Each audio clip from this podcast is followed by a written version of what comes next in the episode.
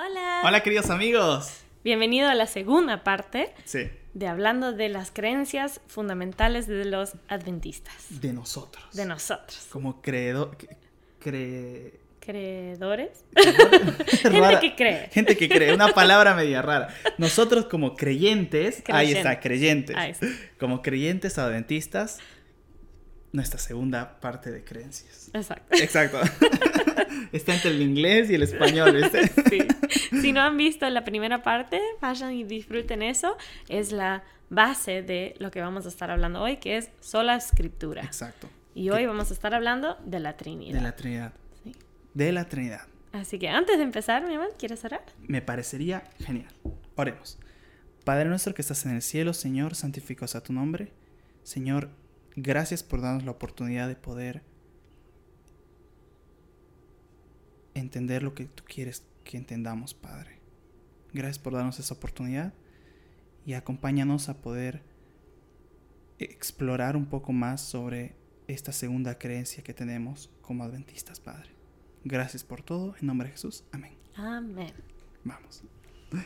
Entonces, la ahora es- Trinidad, es cortita. cortitísimo, dice, hay un solo Dios, que es una unidad de tres personas coeternas, Padre, Hijo y Espíritu Santo. Este Dios, uno y trino, es inmortal, todopoderoso, omnisapiente, superior a todos y omnipresente. Es infinito y escapa a la comprensión humana, no obstante lo cual se le puede conocer mediante la propia revelación que ha efectuado de sí mismo. Es eternamente digno de reverencia, adoración y servicio por parte de toda la creación. Qué lindo. Acá defi- define Aquí definimos. definimos bien la Trinidad, que sé que mucha gente tiene muchas preguntas sobre cómo es un Dios y tres a la misma vez y, Sí, y acá, claro, claro. Son tres personas que son uno. Ujú, Tres uno. un Dios. O sea, no es que es una persona con tres cabezas. No, no, no. no. Es, son tres personas que son uno. Es increíble. Sí. Y como dice, este se escapa de nuestra comprensión. Es, eso es clave. Porque tratar de profundizar nos va a llevar a más preguntas y más dudas. Y es muy interesante que Dios dice, este, vamos a tener una eternidad con Él, mejor dicho, para preguntarle. Y Él nos va a explicar. Y eh, cuando hablo de la eternidad es cuando Jesús venga por segunda vez y nos lleve al cielo.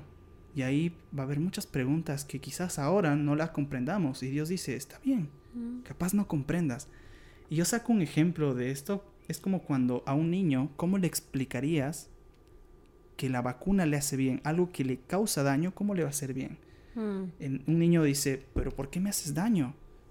Y eh, tú dices, capaz ahora no comprendas cap- y más adelante sí lo comprendas. ujú. Y nosotros somos niños a comparación de se- los seres celestiales y de Dios. Somos Ujú. seres que recientemente estamos empezando a, a existir. Porque imagínense, Dios es eterno. Nosotros tenemos 20 años. Yo tengo 28 años. Imagínense, hay cosas que no comprendo. Y Dios me dice, tranquilo, cree. Va a haber un momento que te voy a explicar esto. Y eso a mí me da tranquilidad. Ya. Sí, me da mucha tranquilidad. Sí, nosotros a veces como humanos queremos todo científico. Sí. en una cajita y todo entra ahí, ahí tenemos Ajá. las leyes y todo. Y Dios no lo podemos poner en una, una cajita. caja. No, es... No, no podemos científicamente explicar su naturaleza.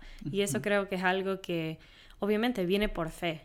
Y, y es algo que tenemos que tomar por fe y, y aceptarlo nomás. Y como vos dijiste, mi amor, no tratar de preguntar, pero ¿cómo es? Y cómo es su naturaleza y cómo puede estar en todos los lugares, omnipresente, ¿no? Omnipresente. ¿Cómo físicamente se puede? Es imposible. Sí. Y esas son cosas que nosotros, como dijiste, ahora no podemos científicamente comprenderlo, Sí. pero por fe lo aceptamos y personalmente yo lo he vivido, yo he vivido la presencia de Dios en mi vida y sé que a la misma vez otra persona que he conocido sintió a Dios en ese mismo momento y es...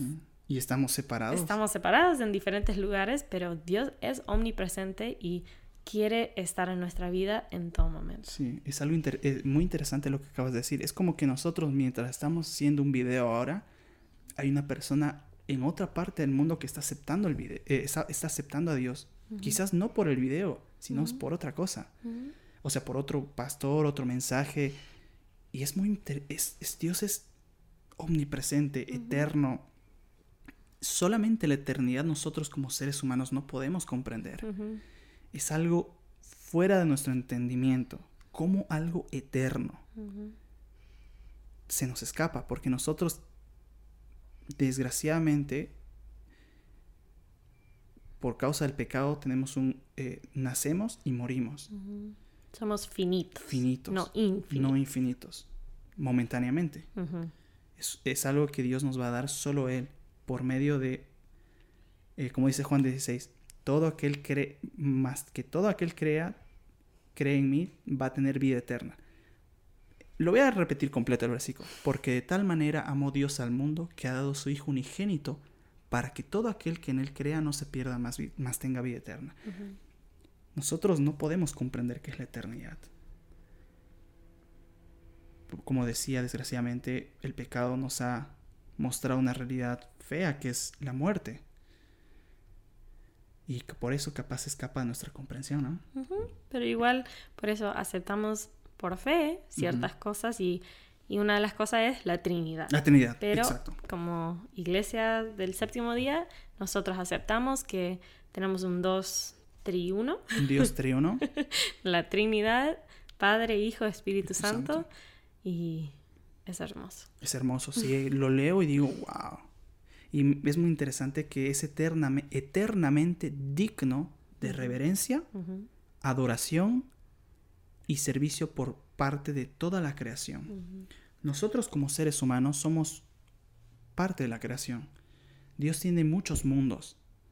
Y entonces todos los mundos creados por Él lo adoran y lo respetan por amor. No como nosotros creemos que es por odio, no. Porque nosotros adoramos a bueno, la raza humana adora por miedo a veces, pero Dios no quiere ese tipo de amor, quiere un, mejor dicho, ese tipo de oración, quiere una adoración por amor, amor, porque Dios es amor. Y tú cuando vas leyendo la Biblia y vas comprendiendo su carácter, dices, realmente Dios es amor. Y me ama tanto que vino Él a morir por mí. Y uno se pone a llorar y se pone y empiezas a abrir el corazón y dices, Señor, wow, gracias. Porque si no fuera por tu muerte, no estaría ahora creyendo esto ni teniendo la oportunidad de ser salvo. Es increíble. Es increíble. Por eso todo parte de la Biblia. Todo, parte, de la Biblia. Y todo parte de Dios, porque Dios es el autor. ¿no? La Trinidad. Así que algunos de los versículos que podemos... Em, apoyar esta creencia de la iglesia se encuentra en Génesis 1.26. Deuteronomios 6.4. Mateo 28.19. Segunda Corintios 13.14. Efesios 4, 4 al 6. Primera Pedro 1.2. Primer Timoteo 1.17. Apocalipsis 14.7. Sí. Esos son los versículos que nos ayudan a poder comprender un poco más sobre la Trinidad. ¿no? Ya, y apoyar esta idea y esta creencia que guardamos todos como... Con tanto cariño, sí. Así que queridos amigos, terminó este video. Esperamos que les gustó. Sí. Esta segunda creencia, la Trinidad. La Trinidad. Una de las cosas más incomprensibles, pero simples a la misma vez. Sí. Así que denle un like al video, compártenlo si les gustó y miren para el tercer capítulo. Y si tienen comentarios, comenten y nosotros vamos a tratar de responder. Sí. Entonces, este, muchas bendiciones y como decimos, Chelania forever. Y primero Dios. Muchas bendiciones. Chao. Chao.